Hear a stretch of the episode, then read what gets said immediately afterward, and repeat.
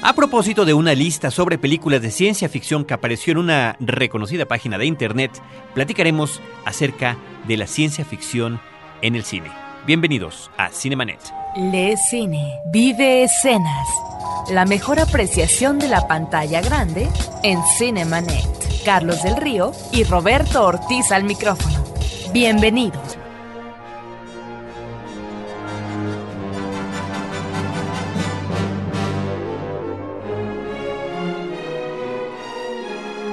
Tenemos un portal principal www.frecuenciacero.com.mx y también tenemos un buzón de voz para que nos llamen y dejen su recado desde cualquier lugar de la República Mexicana. 01800 087 2423. El correo electrónico promociones arroba cinemanet.com Soy Carlos del Río, les doy la más cordial bienvenida a un episodio más de nuestro programa, un episodio que se convertirá en doble, dada la cantidad de cosas que tenemos que comentar acerca del tema de hoy. Roberto Ortiz, ¿cómo te va?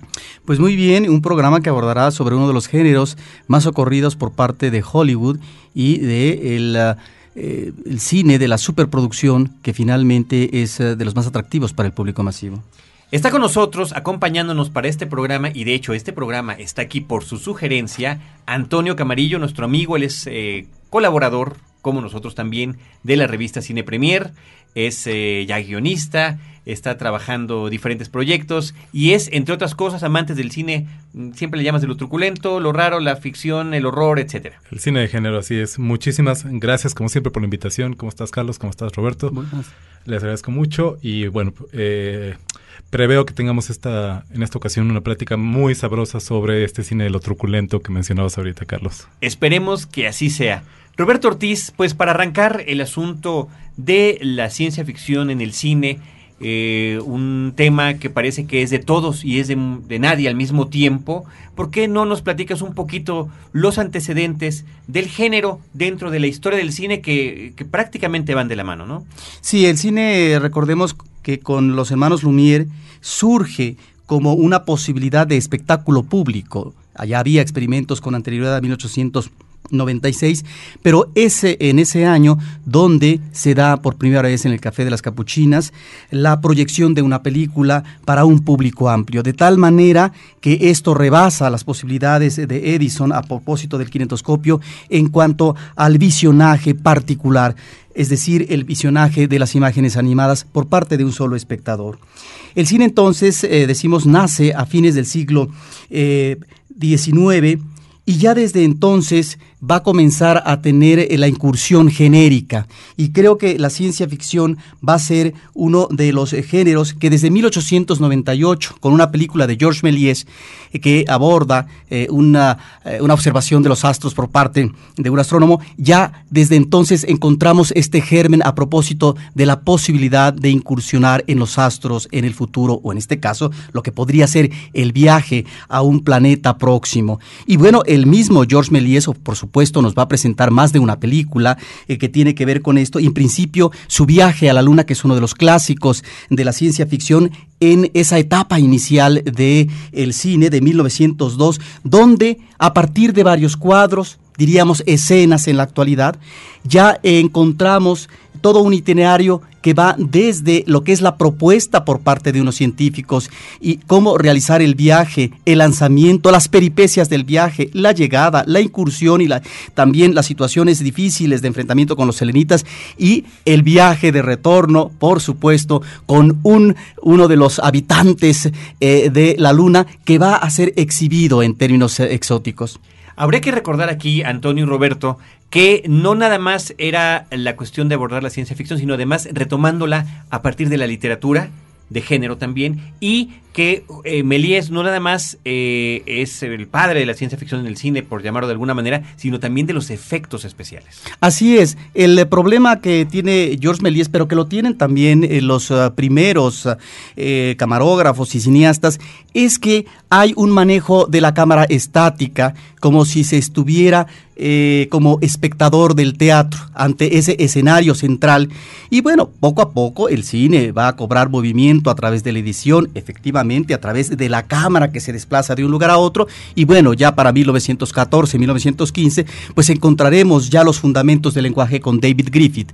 Pero bueno, siguiendo con lo de la ciencia ficción, en eh, Hotel Eléctrico, que es eh, una de las películas que me llaman la atención de 1906, de Segundo de Chomón. Este es un director español, uno de los pioneros de esta cinematografía, que además es eh, uno de los cineastas que llegó tal vez ahí a, manejar ciertos elementos de la fantasía o de la ciencia ficción, tal vez de una manera más atractiva que Méliès. Méliès, por supuesto, lo que tenía era esa manera de conjugar lo fantástico con elementos de la ciencia ficción, de tal manera que estos cuadros ilustrados realmente son hermosos porque era eh, un hombre muy creativo y manejaba como hombre eh, orquesta los diferentes elementos que él debía de controlar a propósito de la escenografía, de las pinturas, etcétera, y por supuesto de sus actores. Hotel Eléctrico, eh, fíjense ustedes que ya es una película de siete minutos apenas, pero que nos está planteando las dificultades que tiene una pareja en un hotel del futuro donde todo está mecanizado.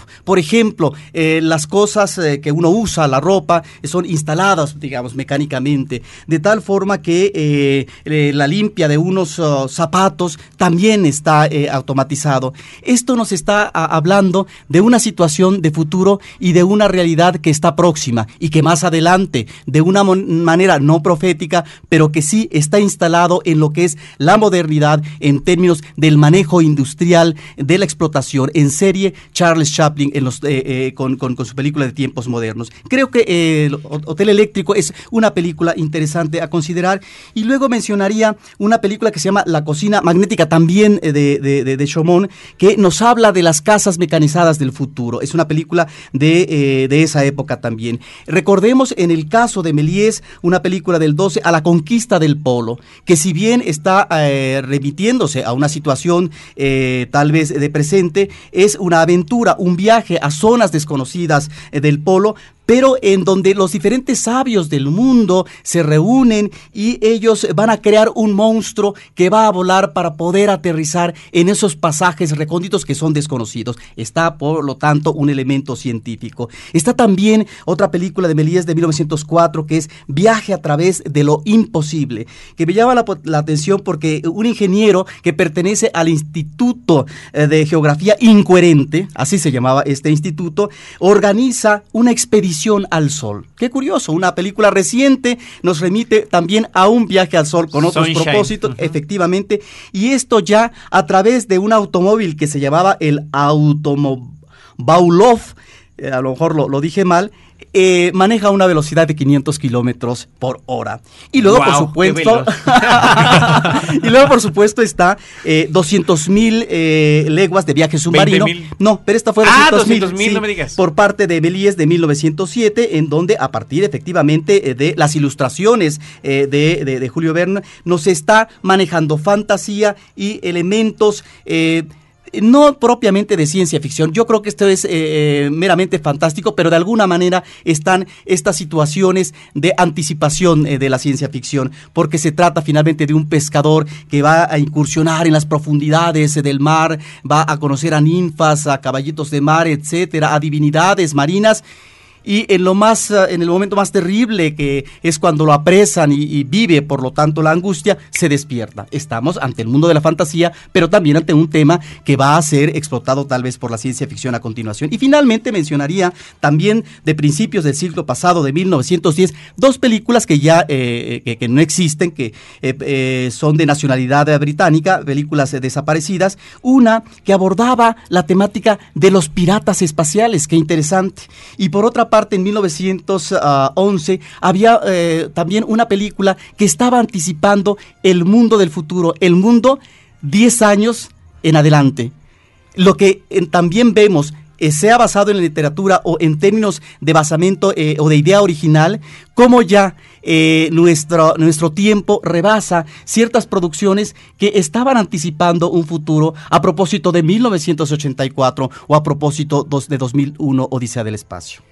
Antonio Camarillo, eh, yo creo que le agradecemos a Roberto esta pues eh, reseña de los albores de la historia del cine y en particular lo que tiene que ver con la ciencia ficción. Pero yo creo que aquí la pregunta, antes de continuar, antes de siquiera de iniciar el tema del día de hoy, es qué es lo que entendemos por ciencia ficción. Definitivamente, mencionaron hace un momento, Carlos, eh, la importancia, la preeminencia de los efectos especiales. Eh, de los cuales eh, el primer precursor era efectivamente Méliès, él como mago de profesión, alguien que, que entendía la maravilla de lograr inventar algo de la nada, ¿no? Sacar algo eh, de la nada para, para impresionar a la, a, la, a, la, a la, audiencia. Y sin embargo, creo yo, el, el, efecto especial no es el único ingrediente que hace una película pertenecer a este género. Eh, creo que sería fácil eh, la tentación de caer en esta idea, ¿no? De decir, si se desarrolla en el futuro es ciencia ficción, si hay extraterrestres es ciencia ficción. Eh, creo yo, y lo vamos a comprobar en unos momentos más con la lista que traemos y que queremos compartir con ustedes, que más de una película en esta lista podría en un montador no cumplir con ninguna de estas condiciones y sin embargo, y a pesar de ello, seguir considerándose como una película inscrita en el género de ciencia ficción, ¿no? Entonces, definitivamente creo yo es muy difícil eh, eh, y, y, quizás esto únicamente pone de manifiesto la necedad del género cinematográfico como, como, como, como una cajita donde separas cosas, ¿no? Uh -huh. Como, como el ideal de un videoclub, ¿no? El ideal donde puedan tener, ¿no? ¿Dónde van a poner a alguien? ¿La pongo en terror o la pongo en ciencia ficción? Oh, Dios mío, ¿qué voy a hacer, no? Si no, si no fuera porque existían los géneros mucho antes del, de la era del videoclub, yo pensaría que existe única y exclusivamente para, para dividir este, en categorías lo que se renta y lo que se vende uh -huh. en términos de producto cinematográfico, ¿no? Esta, esta lista, repito, es eh, terriblemente variada, muy rica en, en, en, en opciones. Está desde, evidentemente, lo que será eh, considerando clásica ciencia ficción, eh, las sagas favoritas de todos, este, la joya ocasional. Y esto creo yo pone de, manifiesto, repito, la eh, lo difícil que es definir este género y de la gran riqueza conceptual que evidentemente aporta, ¿no? Ahora, habría una cosa que comentar en todo esto. El propio título que tenemos nosotros del género, en, porque es un género que se aplica tanto a la literatura como al cine, ¿no? Eh, en español. En inglés es science fiction, ¿no? Uh -huh. Que es ficción de la ciencia, lo cual nos da una idea más apropiada de lo que es, ¿no? Es imaginar lo que la ciencia puede llegar a crear, ¿no?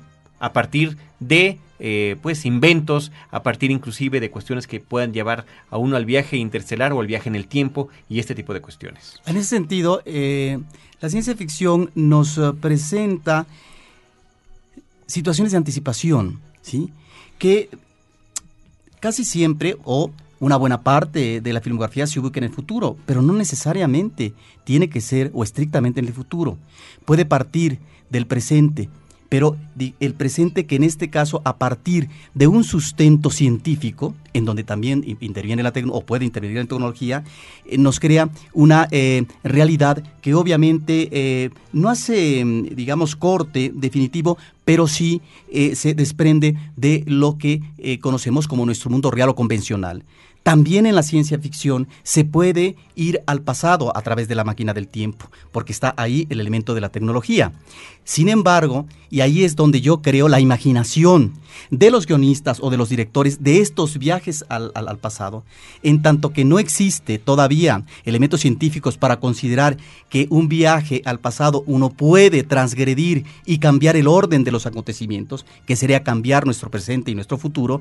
Es decir, en, en estas películas o sagas, a veces como Escape al Futuro y demás, eh, las cosas de alguna manera pareciera que se componen en tanto que eh, hay una lógica que hay, hay, que considerar. Entonces, eso es yo creo que también la riqueza que nos aporta la ciencia ficción, que son realidades del, del, pasado, del presente o del futuro, y que sin embargo tienen el sustento en función de la ciencia y la tecnología, entendiendo que en el caso de la ciencia nos estamos remitiendo no específicamente a este factor de la tecnología, que es el que es utilizado y explotado, como tú dices, eh, sobre todo en la cosa de los efectos especiales, sino que tiene que ver con el mundo de la física, el mundo de la biología, es decir, con una serie de elementos en donde aquí en esta lista eh, veía yo una cinta como estados alterados, está el elemento de la química, que tiene su basamento científico, que crea un trastocamiento en la mentalidad de un personaje.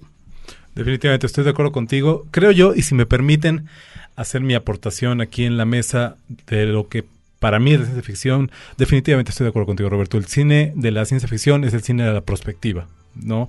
No únicamente de, traer el futuro al presente, de transportarse a él o de transportarse al pasado, sino de inferir en función de la experiencia humana, creo yo, este, qué nos aguarda, qué nos depara el destino, qué nos depara nuestras creaciones, qué nos depara la evolución sin pausa de nuestra civilización, ¿no? Y creo yo, en ese sentido, un, un ingrediente mucho, mucho, muy importante de este género eh, o una característica muy importante de este género es la manera en que hace paralelismos, en que, en que, en que levanta metáforas, construye metáforas de eh, la sociedad actual, de la sociedad que, que, está produciendo ese, trabajo de ficción, no únicamente en el cine, sino también en la literatura, principalmente en estos en estas dos artes este eh, la manera en que desarrolla paralelismos con digamos cómo podríamos decirlo algún, algún elemento que sirva como metáfora, que sirva como imagen, que sirva como, como, como objeto vicario de una realidad urgente, actual, importante, de peso, que es necesario discutir y analizar. Un gran ejemplo de esto lo comentamos en un programa previo cuando hablábamos del 40 aniversario de Viaje a las Estrellas, el 40 aniversario de Star Trek. Ahí Gene Roddenberry y el equipo de guionistas que estuvieron trabajando con él tomaban estos temas candentes de la realidad mundial, particularmente estadounidense de finales de los años 60, incluida la guerra de Vietnam, incluida la Guerra Fría, incluida la cuestión racial, ¿no?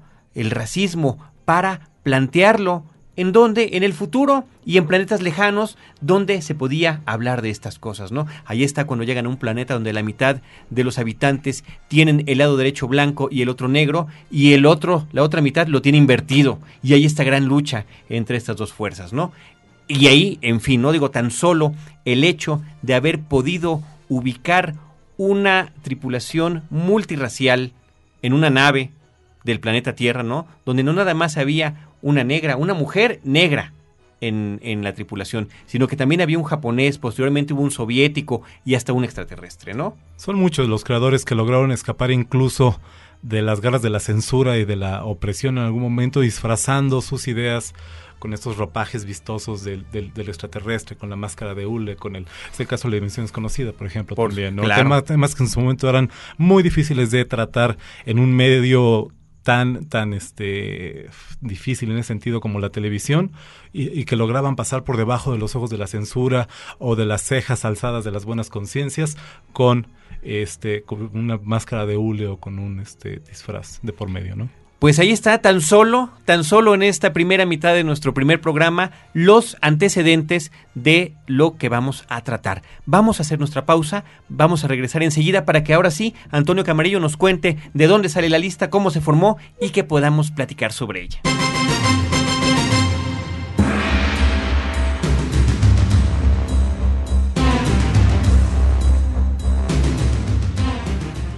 No te quedes fuera de foco. Cinemanet Regresa en un instante. Ahora, diseñar y hospedar su página web será cosa de niños. En tan solo cinco pasos, hágalo usted mismo sin ser un experto en Internet. Ingrese a suempresa.com y active ahora mismo su plan. Suempresa.com, líder de web hosting en México. Fin del flashback. Estamos de regreso.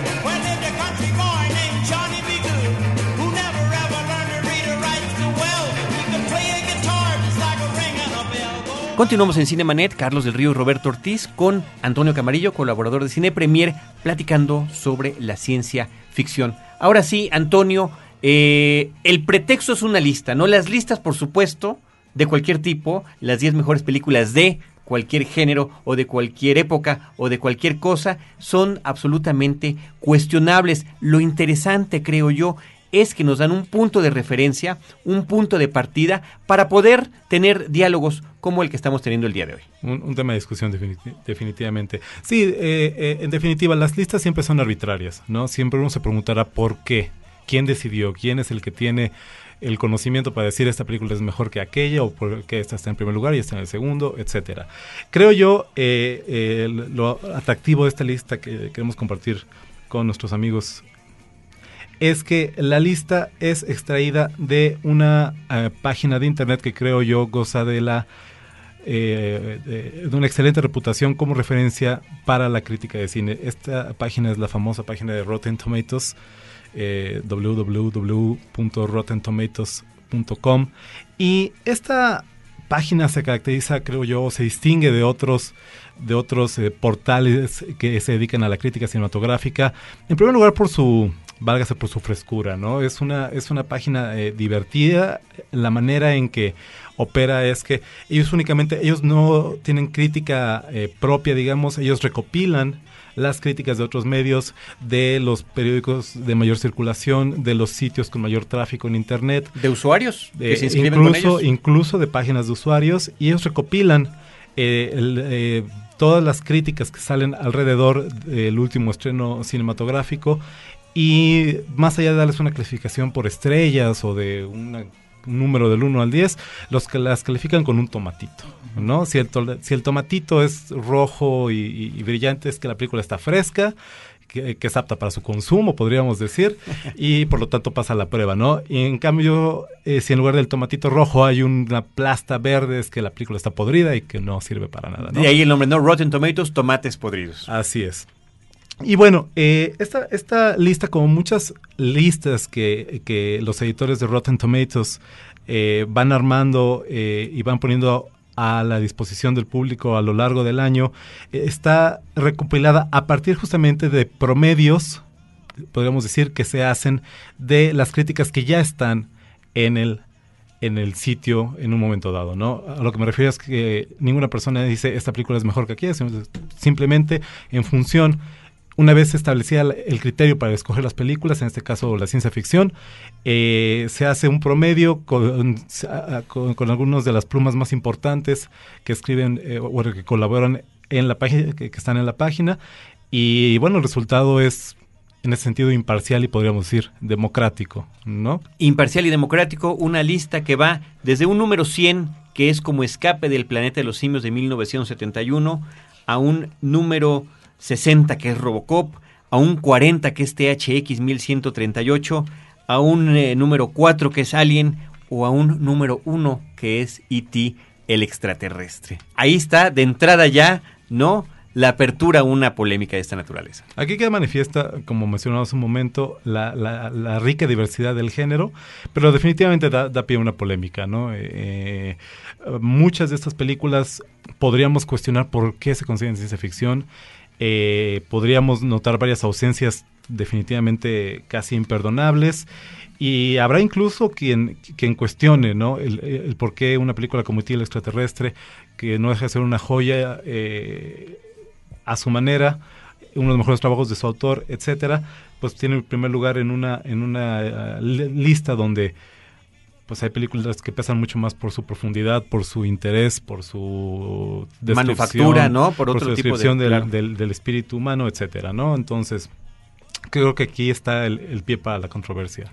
De hecho, eh, otra cuestión que pone de manifiesto la lista, que por cierto, en nuestra página de internet, en cinemanet.com.mx, estamos poniendo un vínculo para que ustedes puedan visitar directamente la lista y verla completa y con detalle. También, por supuesto, a rottentomatoes.com para que lo chequen. Eh, yo comentaría datos curiosos, ¿no, Antonio y Roberto? Como el hecho de que eh, queda de manifiesto el asunto de que en el caso de la ciencia ficción, la franquicia ha sido una constante exitosa. Además, vamos a decir que de estas 100 películas, al menos 20 de ellas pertenecen a alguna franquicia cinematográfica. Vaya, me refiero a casos como el de Viaje a las Estrellas, que tiene cinco películas, La Guerra de las Galaxias, por decir en español, que tiene cuatro, Mad Max tiene sus tres películas, El Planeta de los Simios tiene dos, Matrix tiene dos, Terminator tiene dos, Alien tiene dos, Frankenstein tiene dos o tres, si consideras por ahí como spoof o como parodia Young Frankenstein del propio Mel Brooks. De la misma manera, en unos cuantos directores, yo diría que unos 8, 9 o 10, también hay más de 20 películas, entre ellos Steven Spielberg, John Carpenter, James Cameron, George Lucas, George Lucas además, que, por cierto va más allá de Star Wars, eh, James Whale, Stanley Kubrick, Ridley Scott o David Cronenberg, por ejemplo, ¿no? Definitivamente. Y vamos, no es de extrañarse, ¿no? Eh, lo mencionábamos hace un rato. Eh, el, cine de género, el cine de ficción en este caso, se presta por su, por su mismo atractivo a, a, ser eh, muy explotable comercialmente, ¿no? Tenemos el atractivo de los efectos especiales cuando los tienen, las producciones no dejan de ser espectaculares y este y es un cine que siempre ha sido muy popular, ¿no? Entonces no extraña que, que un título que es exitoso entre el público pues de pie a más de una secuela y, en muchos casos a un culto es eh, en el caso de Star Wars o un poco en el caso de Star Trek también aunque su medio original no sea el cine que de pie a un culto a una a una, a una este a, algo que sus seguidores siguen fanáticamente incluso no cuando ustedes mencionan las franquicias tenemos que considerar que estamos entonces ante uno de los géneros más ocurridos por parte de la meca del cine. ¿Por qué? Porque es muy explotable en términos de ganancia en la taquilla. En la medida en que los temas en sí pueden ser eh, atractivos para el espectador, pero que va esto relacionado inmediatamente con los efectos espectaculares, la espectacular y por lo tanto el gran monto en la inversión de producción, bueno, pues eh, mencionan realmente franquicias que son las películas más exitosas, algunas de ellas de los últimos años. Yo solamente consideraría en términos temáticos cómo eh, se va em, ubicando, eh, se van ubicando estas franquicias en términos de lo que nos plantea temáticamente la incursión del espacio o el viaje a las estrellas está especificado en Star Wars o en Star Trek ahí está uno de los elementos básicos de la ciencia ficción. O en 2001, ¿no? O en 2001, sí. Eh, que 2001 después tuvo eh, una especie de remake o de continuación muy desafortunado, por cierto, pero no podríamos considerarlo como una franquicia. Y cuando eh, se menciona en el caso de aquellas películas que han tenido también su continuidad como Robocop, Mad Max o El Planeta de los Simios, aquí estamos ante lo que se mencionaba en términos de un ambiente en el planeta Tierra que es muy desfavorable, porque en el caso de Robocop estamos ante el uso de la tecnología para poder manejar uh, una especie de robot, pero que además está la afiliación, en el caso de la cibernética, eh, eh, y también del robot con una parte humana, eh, o una parte humana con elementos de robot, para poder contener, en este caso, aplicar la seguridad citadina, pero ante un estado de inseguridad, de violencia, que es el futuro que nos depara estas realidades citadinas cada vez más difíciles en términos de convivencia pacífica. Y por otra parte mencionaría en el caso, por ejemplo, de Mad Max, que es el futuro...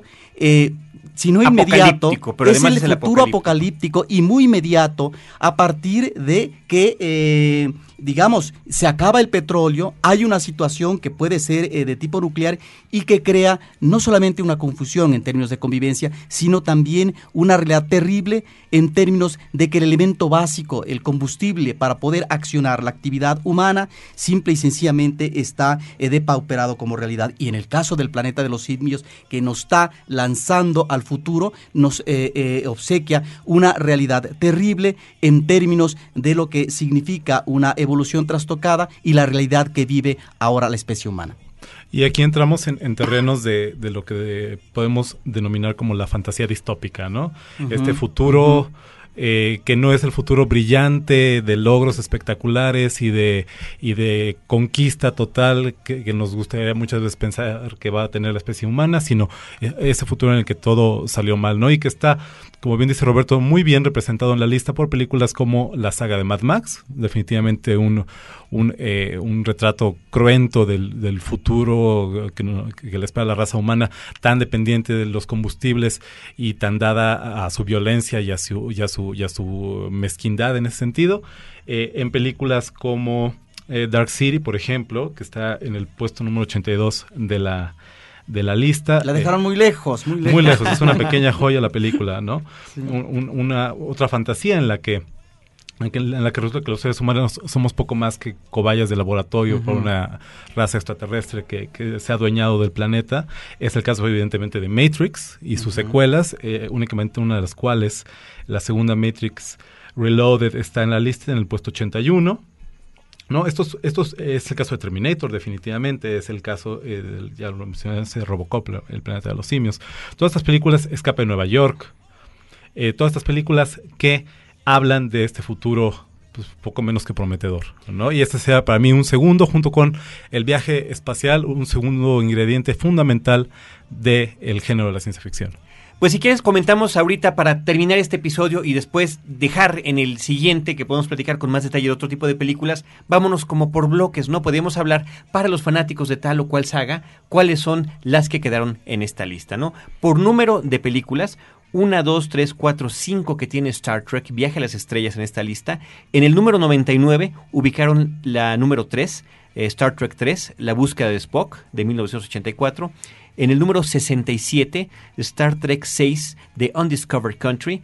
En el número 54, Star Trek 4, The Voyage Home, que es eh, pues como que la más, eh, la de más tono de comedia de toda, de toda la serie. La aventura para salvar a las ballenas. Así es y Star Trek 2 que en el número 41, La ira de Khan, la presencia de Ricardo Montalbán y pues aquí está otro, otra de las cuantas polémicas, ¿no? Porque adelante de todas las de Star Trek queda Star Trek First Contact de 1996, cuando me parece que dentro de los fanáticos, los trekkies o trekkers como nos queramos llamar, pues la ira de Khan es la que siempre, siempre queda en un primer lugar. Como favorita, definitivamente. Además de que habría que notar que queda la exclusión de Star Trek The Motion Picture, la que abre esta, el, camino. El ciclo cinematográfico. El ciclo cinematográfico de la serie televisiva y que además tiene un tema interesantísimo, ¿no? Que es cómo un aparato lanzado desde el planeta Tierra en el siglo XX regresa en el futuro con otro nombre buscando a su creador. Causando terror en el proceso y haciendo cuestionar definitivamente al ser humano cuál es su lugar.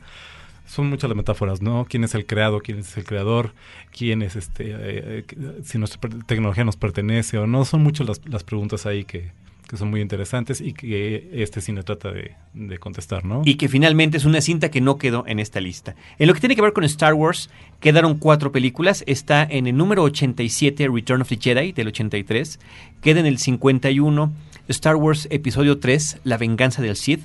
Queda en el número 9, ya dentro del top 10, quedan dos de las de Star Wars. Eh, la Guerra de las Galaxias, lo que ahora se conoce como el episodio 4, Una Nueva Esperanza. Y en el número 6 de 1980 y de Irving Kirchner, El Imperio Contraataca. Que era una película para top 5, creo yo, ¿no? Y, y es otra película que, que nos podría hacer cuestionar qué entendemos por ciencia ficción. Eh, tiene las naves espaciales, se desarrolla no necesariamente en el futuro, ya lo dice la leyenda de entrada de las películas, en el pasado, en un lugar, en una galaxia muy muy lejana, ¿no? Y sin embargo, este, bueno, pues la herencia la herencia este del cine de aventuras que es un componente importante no eh, producto definitivamente de eh, la, era de los descubrimientos de la revolución industrial etcétera pues está manifiesta en esta película que bueno está al mismo tiempo para los fanáticos de la serie, pues la favorita del ciclo de Star Wars. Así es, aunque siempre también es, es eh, importante comentar que hay quienes pensamos, me incluyo yo, que eh, eh, debería ir antes la primera Star Wars, por el simple hecho de abrir esta beta y este género y esos personajes y ese propio universo. Creo que es una película muy redonda con un final verdaderamente increíble e impactante que es, por supuesto, la batalla de la Estrella de la Muerte. Te la nostalgia, Carlos. Absolutamente. Y me dejo llevar. Eh, siguiendo con, eh, por número de películas por eh, franquicia, en el caso de Mad Max, que ya platicaban ustedes de qué se trata y todo, es la única franquicia que tiene el total de sus películas integrada en esta lista. Es decir, están las tres películas que hay en orden curioso. En el número 94, Max, Mad Max Beyond the Thunderdome, que es como la que se llamó en México Más allá de la cúpula del trueno del 85, eh, eh, una película que yo creo que ni siquiera debió haber quedado. En el número 20 está Mad Max de 1979, la que abre eh, este, esta serie y que también nos presenta a buena parte del mundo a Mel Gibson. Y en el número 11, apenas pasando al top 10, está The Road Warrior, Mad Max 2, El Guerrero de la Carretera, como conocimos en México, que es además la más espectacular en lo que tiene que ver con la cuestión de las escenas de acción y una espectacular persecución en el desierto con un eh, tráiler eh, que se supone carga gasolina. Y que es definitivamente la favorita del, del, ciclo, ¿no? De la serie. Es este. Creo yo. La primera, la primera Mad Max tiene el mérito de ser. Eh, antes del proyecto de la bruja de Blair. El mayor ejemplo de una película que con una mínima inversión logró hacer un negocio de millones de dólares. ¿no? La inversión de la película original es del orden de los 400 mil dólares. Una, una cantidad ridícula un puñado de personas que se fueron al Outback australiano a filmar con unos carros chistosos y un actor desconocido y terminaron creando no únicamente una saga interesante, sino también una imagen que no es tan ajena, no es tan imposible de un futuro en el que las fuentes de energía se han agotado y son el motivo de discordia de todos los sobrevivientes. Está también la de Matrix, dos de sus tres películas. En el número 81, Matrix Reloaded. Yo no entiendo por del qué. Del 2003, sí, es otra que quizá ni siquiera debió haber quedado. Y en el número 32, The Matrix, que definitivamente sí eh, ocupa un lugar importante en la historia de la ciencia ficción cinematográfica. Creo yo, la última, la última gran película del género en los últimos, pues ya 10 años, va para 10 años la película. Eh, no una idea original, definitivamente. Eh, ese mismo caso de Star Wars, que era una especie de un poco un licuado de, una serie de influencias y de homenajes y de herencias de otras cosas. Matrix también toma un poquito de todos lados para armar este, este, esta imagen que también es muy atractiva de la humanidad como únicamente fuerza de trabajo para las máquinas que se han eh, este, adueñado de ella. Nuevamente la pregunta quién es el creador, quién es el creado, quién es el amo, quién es el sirviente, unas favoritas del, género, ¿no? Y siguiendo con esa misma idea, Terminator tiene dos de sus películas, las dos del mismo director, de James Cameron. Terminator 2, El Día del Juicio, en el número 27, y en el número 15, eh, creo que está bien ubicada, Terminator, la original de 1984. Una, una, cinta seminal a la que le deben existencia Robocop, que la mencionábamos hace un, rato, por ejemplo, heredera de todo este cine, este es para mí un tercer elemento importante, un tercer ingrediente, no indispensable, pero, pero muy atractivo del cine de ciencia ficción, que es el robot, ¿no? El humanoide. Evidentemente, un gran, este, un gran eh, candidato, una gran opción para hacer una metáfora de qué es lo que es ser humano, ¿no? ¿Qué nos define como, como especie, como eh, existencialmente, incluso podríamos decirlo, y que está representada en películas como esta, y sobre todo en la segunda parte, cuando el, el protagonista, merced a, la popularidad de su, de su del, actor principal, Arnold Schwarzenegger, eh, se vuelve bueno de la película. Y nos da un punto de referencia para preguntarnos, bueno, pues, ¿qué es lo que hace de nosotros seres humanos y qué, y qué es lo que no, ¿no? Y en la lista está, está eh, repetido es el tema. Tenemos películas como Blade Runner, que es definitivamente eh, la joya en ese, en ese cuestionamiento. Tenemos películas como, eh, no sé, hay varias por aquí que iremos comentando, ¿no? Inteligencia artificial, por ejemplo, ¿no? Exacto. Y, y, retomando, todo esto tiene un antecedente, ¿no? Así como podemos decir que The Matrix es un antecedente Terminator, de Terminator es un antecedente Frankenstein, de la cual también hay dos películas también del mismo director. Y hay dos películas de Alien. Y hay dos películas y de Alien. Eh, la original, 1979, Alien, el octavo pasajero, se coloca en cuarto. En el cuarto lugar. Y yo considero que esta es una de las mejores películas de ciencia ficción que se han hecho, efectivamente, en las últimas décadas, que es también la combinación de la ciencia ficción también con el género de terror. Exactamente. Y finalmente, para concluir este episodio y esta cuestión de las franquicias, queda eh, del Planeta de los Simios, ya habíamos mencionado en el número 100, Escape del Planeta de los Simios de 1971, y en el número 57, un número que me parece para nada meritorio de una obra como esta, la película original de 1968, basada en la novela de Pierre Boulle, adaptada cinematográficamente por el mismísimo Rod Serling, el creador de La Dimensión Desconocida, e interpretada, la verdad, digamos lo que digamos, de Charlton Heston por un hombre que estaba en su plenitud, haciendo irónicamente a lo que fue su vida personal una crítica a la carrera armamentista, una crítica a la destrucción del hombre por el hombre Planet of the Apes del 68. Yo extrañaría en esta lista, consideraría menos importante esta que es la tercera, que quedó en el número 100, la número 2, que es Bajo el Planeta de los Simios. Definitivamente. Que, que es también la que logra continuar con eh, la historia incluyendo un elemento adicional que es el del hombre mutante, ¿no? No nada más estaban los humanos primitivos, sino que estaba el hombre mutado más la evolución de los simios que hablaban y que dominaban ese planeta, ¿no? En un combinado donde influye también la autodestrucción eh, final de nuestro planeta. Así es. Eh, tenemos eh, algunos otros eh, ingredientes que discutir, tenemos algunas otras películas de las cuales hablar, pero creo que esto se quedará para en nuestro siguiente episodio, donde, podemos explayarnos un poco más en este, en este fascinante mundo de la ciencia ficción. Vamos a hacer esta pausa que durará tan solo una semana para todos ustedes.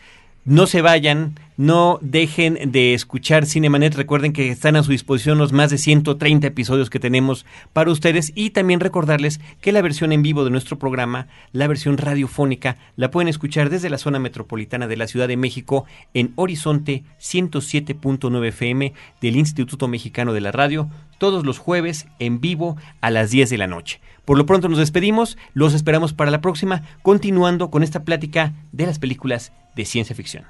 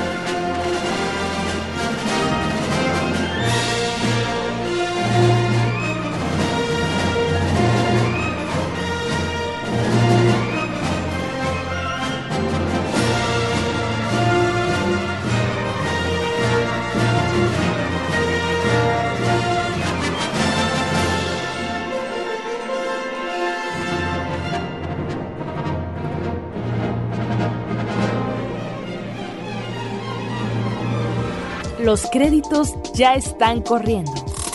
Cinemanet se despide por el momento. Más en una semana. Vive cine en Cinemanet.